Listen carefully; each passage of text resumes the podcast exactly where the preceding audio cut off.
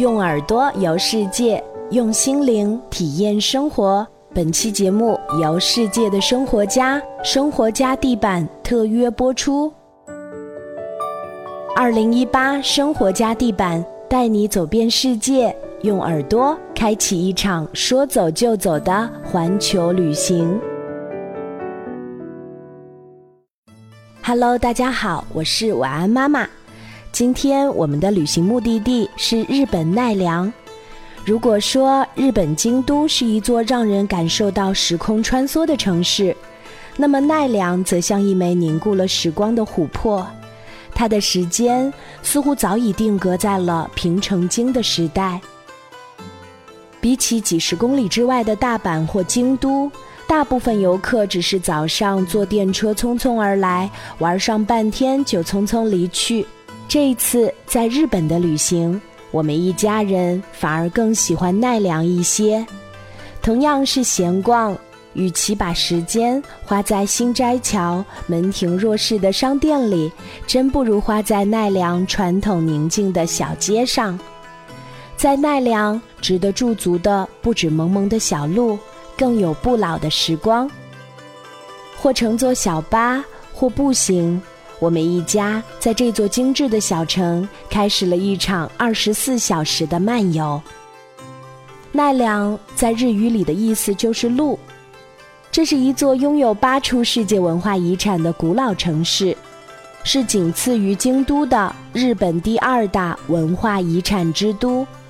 被称为小唐朝的奈良，最吸引人的景点。无疑是可以与富士山、京都金阁寺相媲美的东大寺。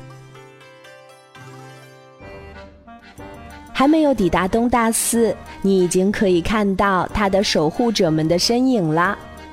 著名的奈良小路就这样漫不经心地出现在你眼前，他们或呆萌地站立，或悠闲地散步，丝毫不会在意身边经过的路人。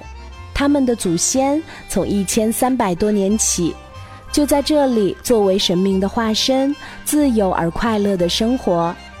今天奈良人也早已习惯了与他们相依相伴的日子。人和动物和谐相处，温暖而神奇。鹿在奈良的文化中被认定为神的信使。在一千三百年的时光中。鹿都是这座城市神圣的象征。当我们到达奈良公园时，发现到处都是卖鹿饼的小摊儿。有趣的是，这些小鹿很懂事儿，不会到鹿饼摊前哄抢，只会吃游客买的。它们非常擅长用头磨蹭，向人撒娇卖萌。你看到它们无辜的眼睛，怎么会忍心拒绝呢？但是，并不是所有的小鹿都很温顺哦。有些小鹿会在大街上跑来跑去，车辆也要给他们让路。他们还会翻我的背包找吃的，找到了食物，差点连塑料袋儿也一并吞下去。新闻报道里说，自2017年4月1日至2018年2月28日。共发生了一百七十一起游客被鹿咬伤事件，打破往年记录。其实真的不必特意去奈良公园看小鹿，在路上和他们同行就是最好的体验。不要忘了，奈良可是一座有着无数寺庙和古迹的美丽城市，也是世界上的木结构建筑之乡和佛像之乡。跟着奈良萌鹿们的节奏漫步，我们不知不觉就来到了著名的东大寺。公元七二八年，信奉佛教的圣武天皇下令修建了东大寺。那个时候的奈良名叫平城京，是一座仿照大唐长安城建造的都市。当年的平城京南北长约五公里。东西宽约六公里，小而精美，人口众多，繁盛一时。那个时代被人们铭记为奈良时代，而东大寺就是奈良时代最好的印证。东大寺中的大佛殿是全日本乃至全世界建筑史中最值得看的作品之一，因为这座佛殿是世界上最大的单体木结构建筑。这座位于日本江户时代的木质佛殿，虽几经重建，但始终保持了它最初的样貌。尽管如今的佛殿在正面宽度上建到了七间，但它仍然堪称世界之最。而当夜幕降临，大殿内烛火通明，寺内响起的佛号将会在整个奈良城内回响，那该是怎样的一种神圣和庄严！这个清晨，在东大寺享受难得的安静，在古老建筑中回到平城京，也怀念绝美的大唐。在古都奈良，还有一座建于一千三百年前的法隆寺，它是日本最古老的木结构寺庙。当地向导给我们讲述了一个故事：西冈先生作为法隆寺的专职木匠，从未接过建造民宅的活计，因为他有着作为宫殿木匠的自尊。在从前，宫殿木匠被视为高尚的职业，不能接建民宅。即使在最艰难的时候，西冈甚至卖掉自家的农田，却始终没有放弃作为宫殿木匠的人格尊严。小川三夫是大木匠西冈长一唯一的入室弟子，他跟着西冈以日本最传统的师徒关系进行学技和传授。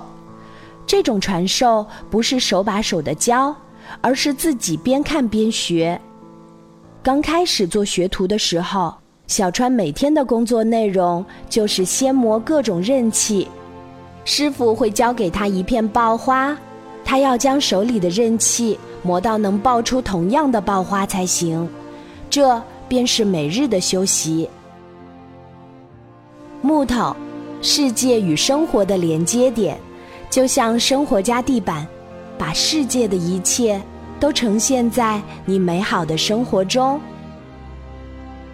作为专修宫殿的木匠，匠人们通常口传有几大秘诀：一是先挑选四神宝地，即东青龙、南朱雀、西白虎、北玄武；二是建寺庙时，木头的方位要跟它生长的方位相同，意思是将树劈成四瓣的时候。各部位分别是什么方位？用的时候还让它们在什么方位？讲究要立着木料，以保持它生长时的状态。三是搭建木结构建筑不依赖尺寸，而依赖木头的习性，在施工前就要把木料紧缩的大约尺寸计算进去，以便在柱子上钉钉子。四是匠人间的人文关怀，这一点也是最重要的。师傅的关怀会带给工人心理上的安定，这同样是被作为秘诀传授下来。小川创立了一个名为斑鸠社的木工技术中心，在西冈树立起来的传统的师徒关系下。培养着一批又一批的有志成为真正意义上木匠的年轻人，而小川也只是教弟子们磨刨刀。他相信，不管花多长时间，只要一点点将经验积累起来，最终一定能成为优秀的技术人才。有人说，工匠精神隐隐体现着部分道家思想。他与道教精神提倡的“道法自然，自然无为”，提倡与自然和谐相处，如出一辙。匠人们尊重自然，敬畏手艺，在传授运用手艺的同时，也传递了耐心、专注和坚持的精神。在奈良，你会发现时间从来不说话，木头给予人的向往，默默镌刻在了每一条街道。每一座建筑里，这座平城京有上千年的故事想要讲述，却一定要用心才能听到。晚安，妈妈的奈良之旅就分享到这里。不同的世界，有不同的生活。世界各地，木头与人密不可分。生活中，生活加地板就是生活的向往，让你体验世界不同的美好。